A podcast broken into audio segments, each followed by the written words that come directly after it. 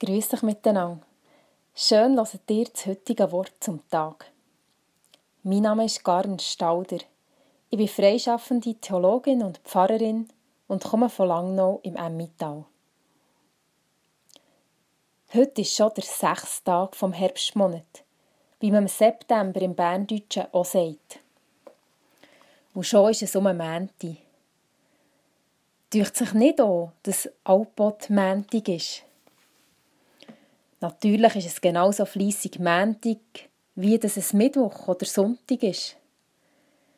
Und gleich hat der Mänti in unserer Gesellschaft schon noch eine spezielle Stellung. Und zwar hat das, so tücht es mich, einen Haufen mit dem Sonntag zu tun. Ganz am Anfang der Bibel steht schon, dass Gott am siebten Tag hat geruht und sein Werk hat angeschaut. Im Judentum wird das mit dem Sabbat gefeiert. Auch Jesus als Jod hat der Sabbat begangen. Die ersten Christen wiederum haben sich dann am Sonntag versammelt, für zusammen das Brot zu brechen. Als verfolgte Minderheit haben sie das meistens im Versteckten machen. Da ist es ihnen sicher gut recht gekommen, dass der Kaiser Konstantin im Jahr 321 der Sonntag als Ruhetag hat Als das Römische Reich aber ist untergegangen ist es auch damit fertig gewesen.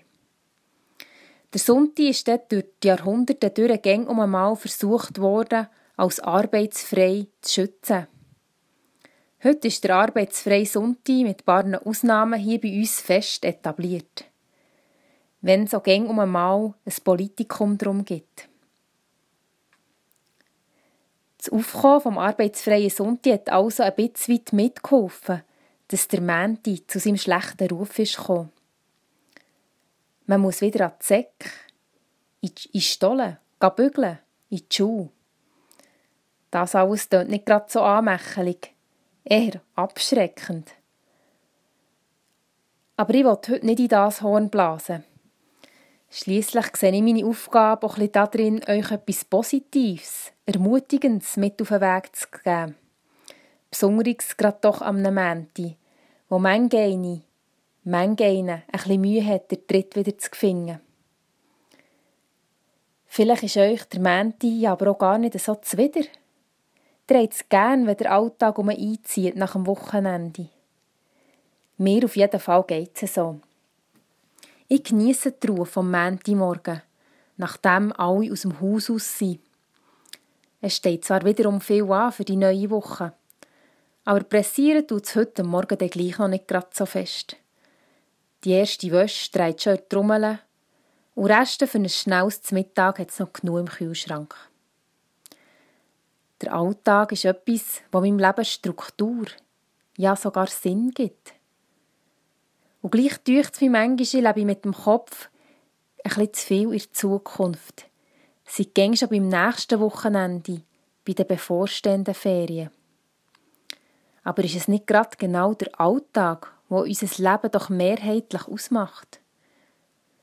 Uns fordert, uns formt mit Erfahrungen und Lehrplätzen, uns aber auch belohnt mit goldigen Momenten, unsere Teufel wachsen